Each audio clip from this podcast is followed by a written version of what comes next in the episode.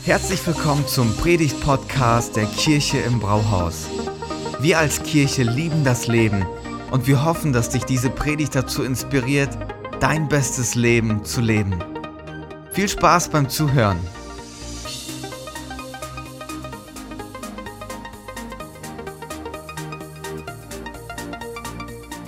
Wer mich begeistern Leute, die durch ihr Leben einen Unterschied machen. Und da denke ich spontan an Cristiano Ronaldo, diesen Fußballer. Er ist jetzt nicht mein Lieblingsfußballer, aber ich muss zugeben, dass er noch mit 35 Jahren echt einen Unterschied macht in jedes Team, das er kommt.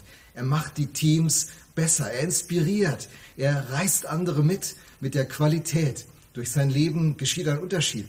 Auch Messi ist so ein Fußballer oder Toni Groß. In vielen Bereichen des Lebens treffen wir auf Menschen, die durch ihr Leben einen Unterschied machen. Ich denke zum Beispiel auch an Tom Hanks, diesen großartigen Schauspieler. Äh, Forrest Gump ist natürlich der Klassiker, aber so viele andere Filme, in denen er mitgewirkt hat und in denen er echt einen Unterschied mit dem, für das ganze Team bewirkt hat. Solche Leute hat man gerne in seiner Mannschaft. Ich denke an Leute wie Marie Curie, die als erste Frau den Nobelpreis gewonnen hat. Und übrigens, die hat ihn gleich zweimal gewonnen. Einmal für Physik und einmal für Chemie. Großartige Frau und natürlich Mutter Teresa. Eine Frau, die im Leben von Hunderttausenden, wahrscheinlich von Millionen, eine Spur gezogen hat, eine Segensspur, die sie nie mehr vergessen werden. Menschen, die durch ihr Leben etwas Gutes bewirken. Das ist eine Sehnsucht unseres Herzens und das ist das Geheimnis des Glücks, sagen uns Psychologen, wenn man durch sein Leben eine Spur zieht, etwas Gutes für andere bewirkt. Und die Idee, die stammt grundsätzlich von Gott. Im ersten Buch Mose Kapitel 12, Vers 2 sagt Gott zu Abraham, einem der Glaubenshelden des Alten Testamentes, ich will dich segnen und du sollst ein Segen sein. Das ist die Spur, das ist die Idee, die hinter diesen Gedanken steckt.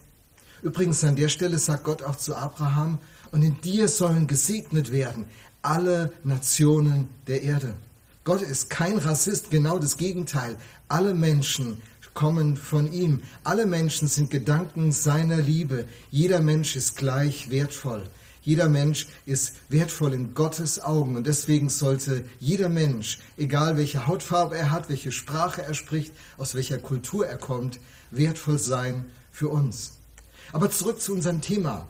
Mit unserem Leben einen Unterschied machen eine Spur des Segens ziehen, so wie Gott es dem Abraham verspricht. Darum geht es heute. Und ich habe uns eine, einen Bericht mitgebracht aus äh, der Apostelgeschichte. Die Kirche ist noch ganz jung und da passiert etwas ganz Außergewöhnliches. Und diese Geschichte wird uns einiges lehren zur Frage, wie können wir mit unserem Leben einen Unterschied in dieser Welt machen. Wenn dich das interessiert, dann bist du hier jetzt genau richtig. Steigen wir also ein in Apostelgeschichte 3. Eines Tages geschah Folgendes. Gegen drei Uhr zur Zeit des Nachmittagsgebets gingen Petrus und Johannes zum Tempel hinauf. Sie sind also in Jerusalem und dort gehen sie zum Tempel. Um dieselbe Zeit brachte man einen Mann, der von Geburt an gelähmt war, zum Tor des Tempels, das die schöne Pforte genannt wurde. Wie jeden Tag ließ der Gelähmte sich dort hinsetzen, um von den Tempelbesuchern eine Gabe zu erbitten. Als er nun Petrus und Johannes sah, die eben durch das Tor gehen wollten, bat er sie, ihm etwas zu geben. Die beiden blickten ihn aufmerksam an und Petrus sagte, sieh uns an. Der Mann sah erwartungsvoll zu ihnen auf, er hoffte etwas von ihnen zu bekommen. Da sagte Petrus zu ihm, Silber habe ich nicht und Gold habe ich auch nicht. Was ich, doch was ich habe, das gebe ich dir. Im Namen von Jesus Christus aus Nazareth. Steh auf und geh umher. Mit diesen Worten fasste er ihn bei der rechten Hand und half ihm, sich aufzurichten. Im selben Augenblick kam Kraft in die Füße des Gelähmten und seine Gelenke wurden fest. Er sprang auf und tatsächlich, seine Beine trugen ihn, er konnte gehen. Der Mann folgte Petrus und Johannes in den inneren Tempelvorhof und immerfort lief er hin und her und hüpfte vor Freude und pries Gott. Die ganze Menschenmenge, die sich dort aufhielt, wurde auf ihn aufmerksam. Als die Leute begriffen, dass der, der da hin und her sprang und Gott lobte, niemand anders war als der Bettler, der sonst immer an der schönen Pforte des Tempels gesessen hatte, waren sie außer sich vor Staunen über das, was mit ihm geschehen war. Apostelgeschichte 3, Verse 1 bis 10. Es ist schon was sehr Besonderes, was da passiert. Die Kirche ist ganz jung. Sie ist erst einige Zeit alt. Am Pfingsten ist die Geburtsstunde der Kirche und sie war voller Leben, voller Energie, voller Freude. Ganz besondere Dinge geschahen, wie auch das, was wir gerade gehört haben. Sie, die, die ersten Christen, die waren mit Begeisterung beieinander und sie trafen sich in diesem Tempel und auch in den Häusern, hin und her in den Häusern, so steht es in der Apostelgeschichte 2 und 2, jeden Tag. Die waren jeden Tag zusammen. Es war eine begeisternde, eine tolle Zeit. Petrus und Johannes gehen nachmittags um drei zum Tempel. Es ist das Nachmittagsgebet, das Abendopfer des jüdischen Glaubens wird vorbereitet und äh, auch dieser Bettler wird da gebracht. Der Bettler, der wird ähm, nicht zur heißen Mittagszeit gebracht. Das wäre natürlich ziemlich heftig von den Temperaturen. Sondern er kommt genau in dem Moment, wo es ein bisschen angenehmer ist, da zu sitzen. Und sie setzen ihn vor das Tor, das da heißt, die schöne Pforte. Wissenschaftler sind sich nicht ganz sicher, welches der beiden Tore zum Tempelbezirk dafür in Frage kommen. Aber eins der beiden wird es gewesen sein, wo das Tor ganz schön gestaltet ist. 23 Meter ist es hoch, kunstvoll ist es gestaltet und viele Leute gehen da hinein. Und da setzen sie den Bettler diese, diese spezielle Stelle. So wie in unseren Innenstädten, wo Bettler oft an Stellen sitzen, wo viele Leute vorbeikommen. So auch hier in Jerusalem in diesem Zugang, an diesem Zugang zum Tempelbezirk.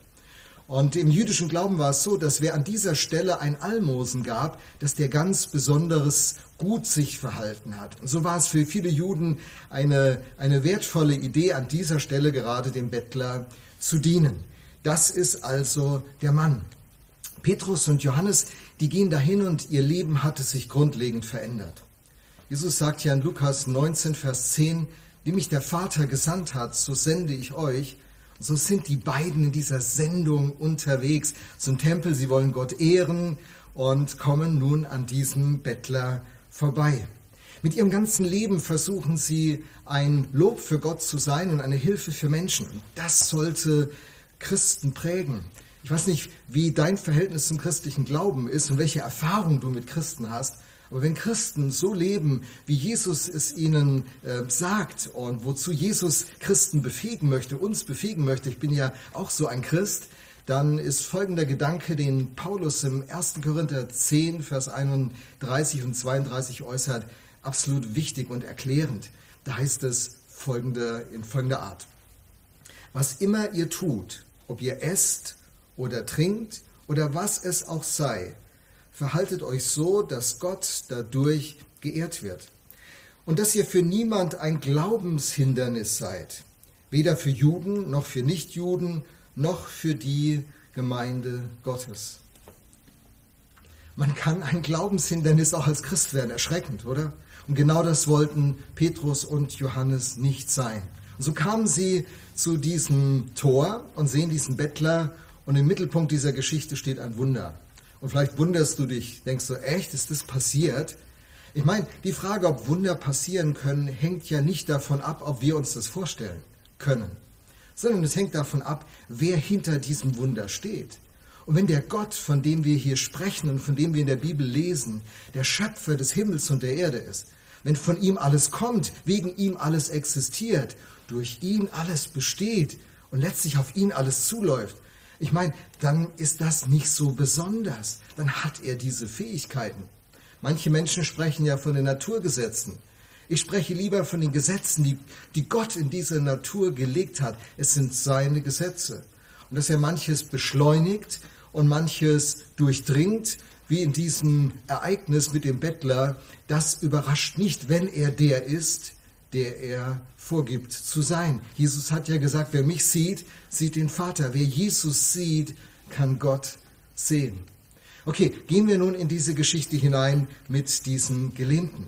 Man muss Folgendes aber im Vorfeld noch wissen. Die Wunder in der Bibel sind nicht eine Ansammlung von Ereignissen, die Erstaunen hervorbringen sollen in erster Linie, sondern sie sind Zeichen, sie sind Hinweise.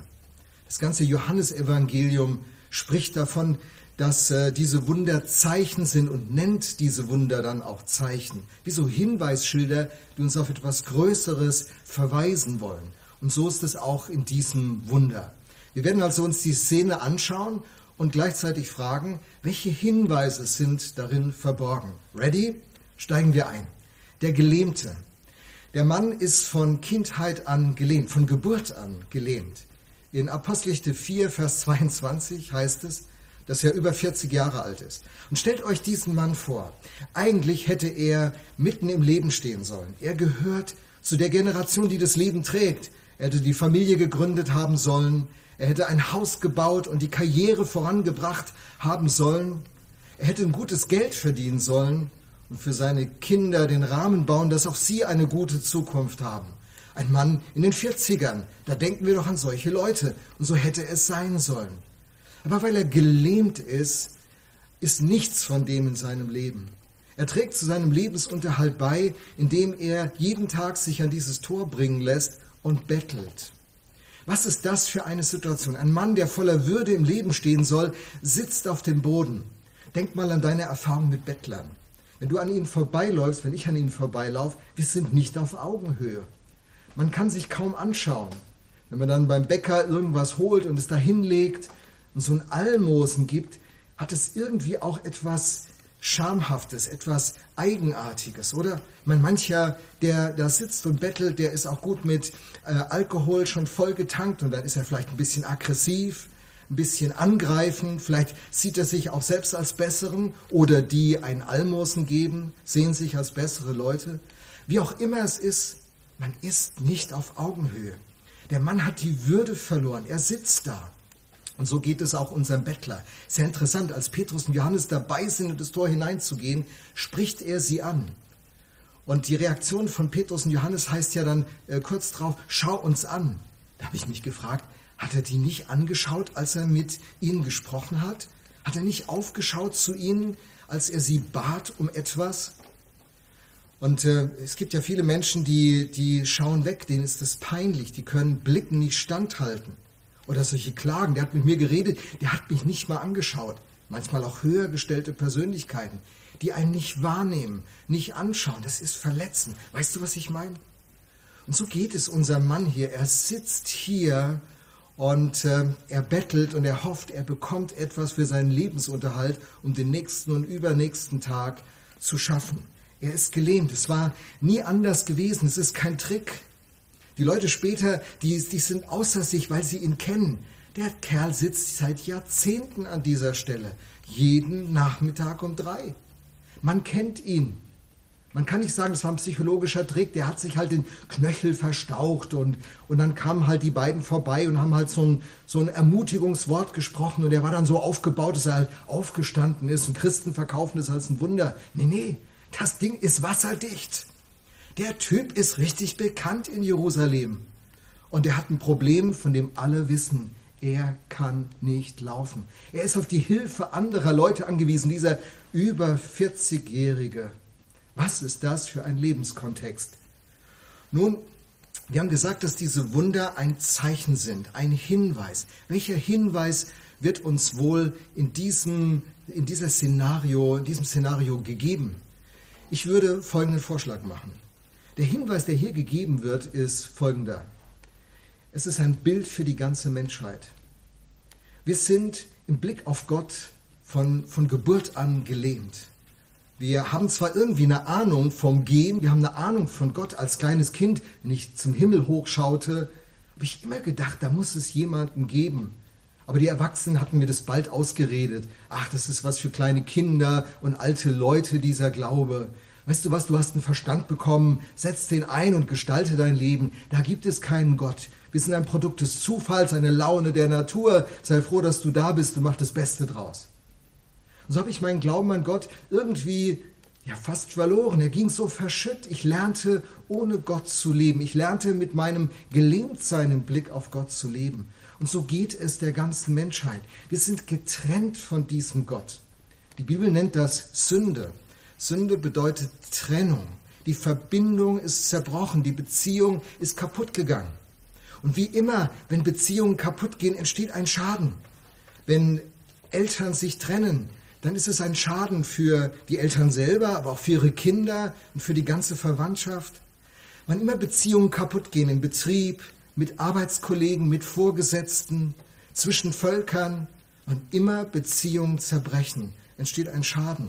Und Sünde bedeutet, da ist eine Beziehung zerbrochen, die Beziehung zwischen Gott und Mensch. Und ein Schaden ist über uns gekommen. Wir sind gelähmt im Blick auf Gott und wir leiden an diesem Schaden. Oder findest du das so normal, dass die Geschichte der Menschheit eine Geschichte von Gier ist, von Kriegen, von Neid, von Eifersucht, von Missgunst und Missbrauch? Selbst in der Corona-Krise betrügen Menschen, der Staat will helfen und Leute nehmen Hilfe in Anspruch, die sie, die gar nicht berechtigt sind. Was ist im Menschen los? Und das sind ja die ganz harmlosen äh, Dinge im Vergleich zu dem, welches Leid über Menschen gebracht wird. Und unsere Geschichte als Menschen ist auch eine Geschichte von Gewalt und von Krieg. Und wir haben Gott in diese Geschichte hineingezogen. Es ist nicht seine Geschichte. Es ist unsere Geschichte, die wir ihm aufdrängen. Wir sind gelähmt, wir begreifen diese Dinge nicht. Das könnte ein Sinnbild sein, dieses Gelähmten. Und er hat gelernt, mit Almosen zu leben. Er wird jeden Nachmittag dahin gebracht und äh, sein einziger Wunsch ist, ein bisschen was in die Hand zu bekommen, was ihm für diesen Tag und den nächsten Tag helfen wird. Almosen.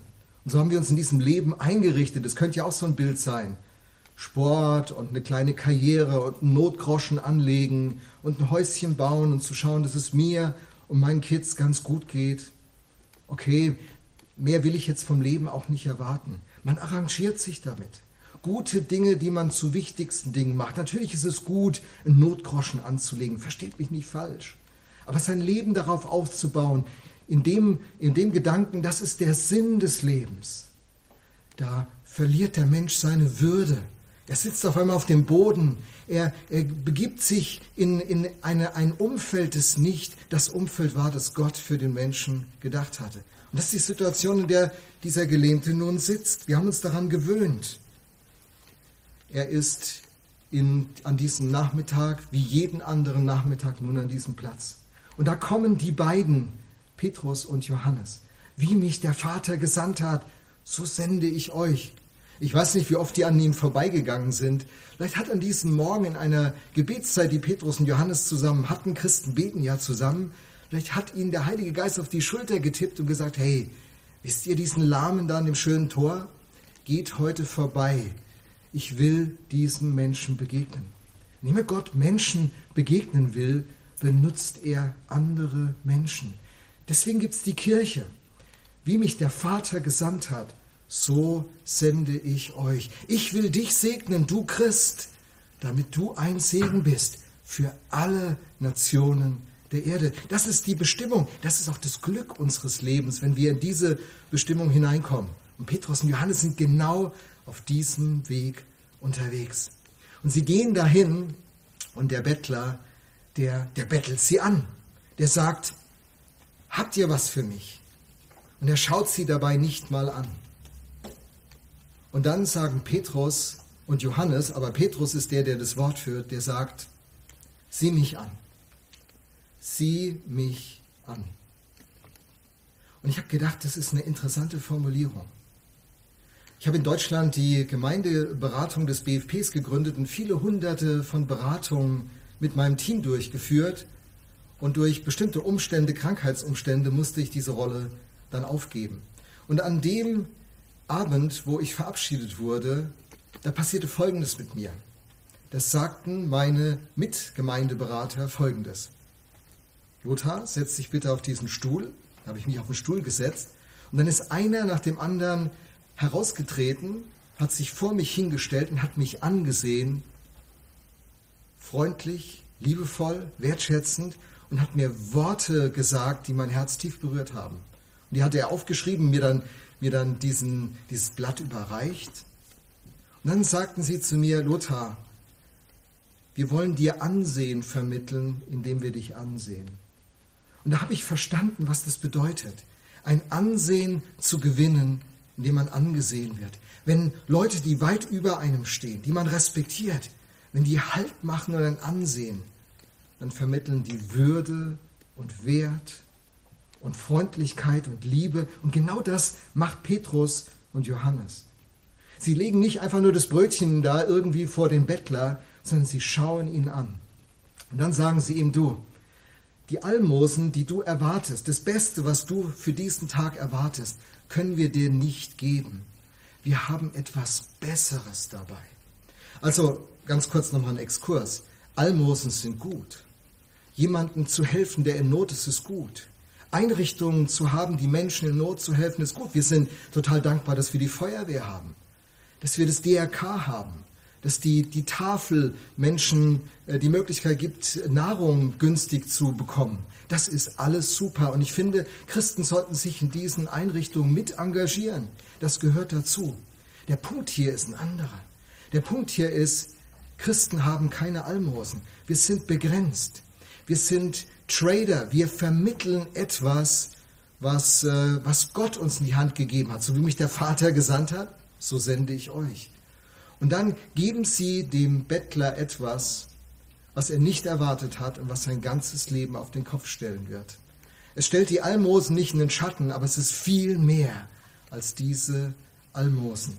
Sie sehen ihn an und aus dem Standpunkt des Bettlers hätten sie ja nur eine vorübergehende Hilfe für ihn bereit gehabt bei Almosen. Sie geben ihm eine Hilfe, die sein Leben verändert. Schauen wir in den Text. Sie sagen, sieh uns an, das ist total kraftvoll. Fokussiere dich.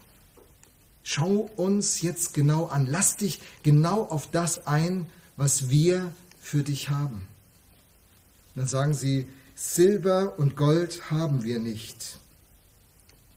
Aber was wir haben, das geben wir dir. Christen sind freigebige Leute. Das eine haben wir nicht. Wir geben nicht vor, besser wie das Rote Kreuz zu sein oder besser wie die Gifhorner Tafel zu sein. Auch wir als Kirchen brauchen es. Wir geben nicht vor, etwas zu bieten, was wir nicht haben. Aber was wir haben, das geben wir. Im Namen Jesus Christus. Und der Jude hört hier Messias. Denn Christus ist die griechische Übersetzung von Messias, Retter, der Heiland. Im Namen Jesus des Messias. Das der, der, der über Jahrhunderte angekündigt ist. Gott, der uns sieht, der uns versprochen hat, er würde eine Rettung schaffen. Im Namen des Retters, Jesus, des Nazareners. Gott, der Mensch wird. Gott, der einer von uns wird, der uns auf Augenhöhe begegnet, um uns Wert und Würde zu geben. Im Namen von dem Gott, der Himmel und Erde gemacht hat und dich nicht vergessen hat steh auf und geh. Und der Mann stand auf und ging. Wahnsinn, was da passiert. Aber es passiert nicht nur das Wunder, es passiert eine Lebensveränderung. Von diesem Tag an ist sein ganzes Leben für immer verändert. Schauen wir mal einen kleinen Moment noch in dieses Wunder hinein. Es heißt folgende, mit folgenden Worten so. Mit diesen Worten fasste er ihn, also der Petrus, fasst den Bettler bei der rechten Hand und half ihm, sich aufzurichten. Im selben Augenblick kam Kraft in die Füße des Gelähmten und seine Gelenke wurden fest. Drei Dinge passieren hier. Der Petrus spricht das Wort von Gott. Das machen Christen immer wieder. Und das ist gut, dass wir das tun. Aber er bleibt nicht dabei stehen. Habt ihr das bemerkt? Er, er, er wird aktiv. Er fasst ihn bei der rechten Hand. Er fasst den an, den man nur aus Distanz angeguckt hat, den man mal in Almosen rübergeschoben hat. Silber und Gold haben wir nicht, aber wir, wir, wir geben dir was, was Jesus der Nazarener, der Messias dir geben kann. Aber Jesus gibt es nicht irgendwie komisch, so unsichtbar, sondern es braucht einen Petrus. Petrus wird zur Hand Gottes für diesen Gelähmten. Und er packt den Gelähmten. Und auch der Gelähmte hat eine Rolle. Er half ihm aufzustehen, sagt der Text. Der Gelähmte wollte aufstehen. Der hat sich darauf eingelassen. Der hat Gott etwas zugetraut. Diesem Jesus, der Messias, der Nazarener. Und er will aufstehen und Petrus hilft ihm. Wenn Gott in dieser Welt handelt, dann gebraucht er dich und gebraucht er mich. Und dann packt er ihn. Und während er ihm aufhilft, heißt es, kam Kraft in seine Beine hinein. Gott, Gottes Kraft kommt dazu. Drei Komponenten sind nötig, damit dieses großartige Wunder passiert. Der Petrus, der das Wort spricht.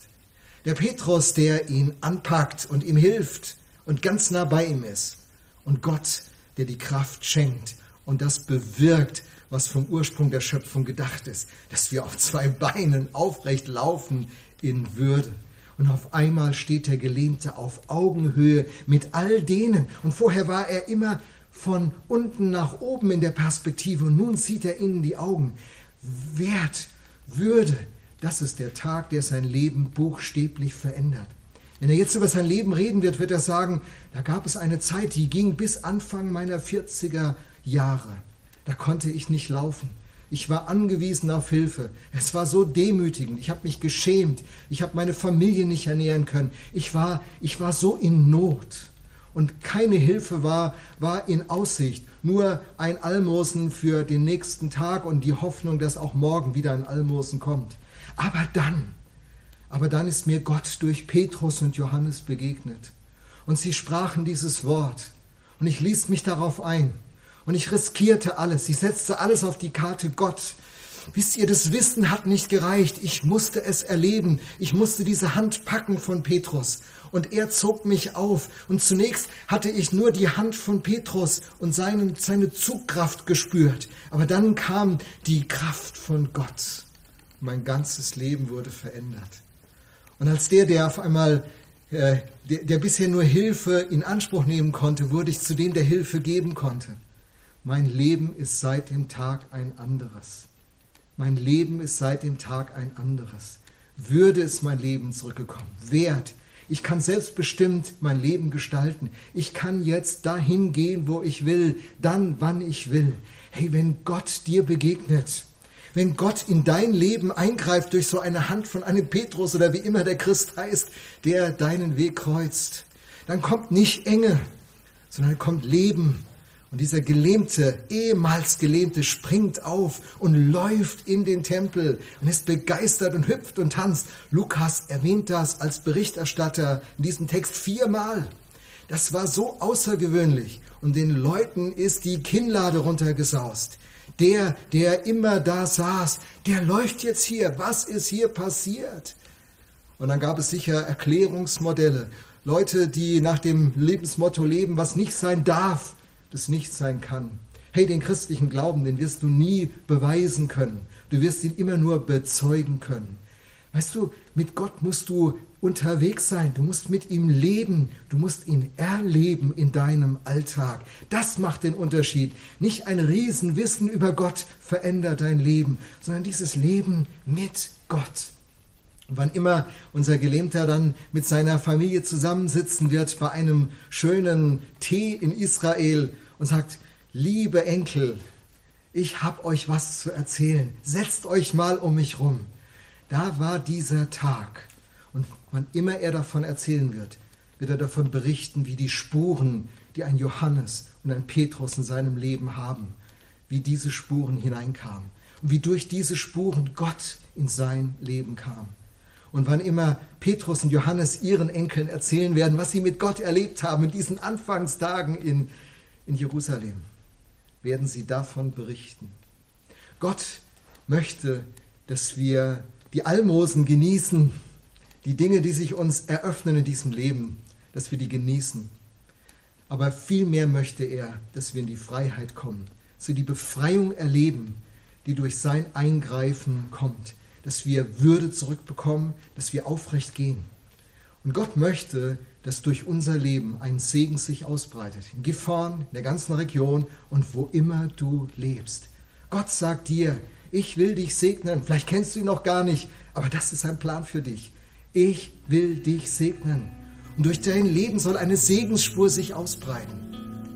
Und äh, wisst ihr, bei Segen melden sich viele Leute gleich, sagen, ja, ich hätte gerne den Segen auch für meine Kinder und Freunde und Verwandte. Aber wir bleiben nicht dabei stehen. Wer den Glauben richtig versteht, begreift, dass der zweite Teil genauso wichtig ist.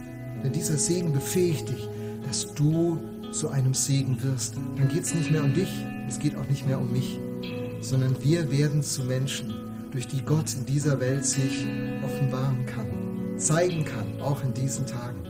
Und deswegen gibt es die Kirche im Brauhaus, deswegen gibt es dich. Durch, durch dein Leben will Gott eine großartige Spur des Segens ziehen. Du sollst einen Unterschied machen. Und ich wünsche dir, dass du in die, in die Weite dieser Idee hineinfindest und dass dein Leben im Rückblick ein großartiges Leben war, das du gelebt hast. Und viele Menschen sagen, weil es dich gab, ist alles anders geworden. Mein Leben hat sich verändert, seit ich dir begegnet. Gott segne dich. Amen. Vielen Dank fürs Zuhören. Wenn du eine Frage hast, kannst du uns gerne eine E-Mail an info at kirche-im-brauhaus.de schreiben. Wir geben unser Bestes, um deine Fragen zu beantworten. Bis zum nächsten Mal beim Predigt-Podcast der Kirche im Brauhaus.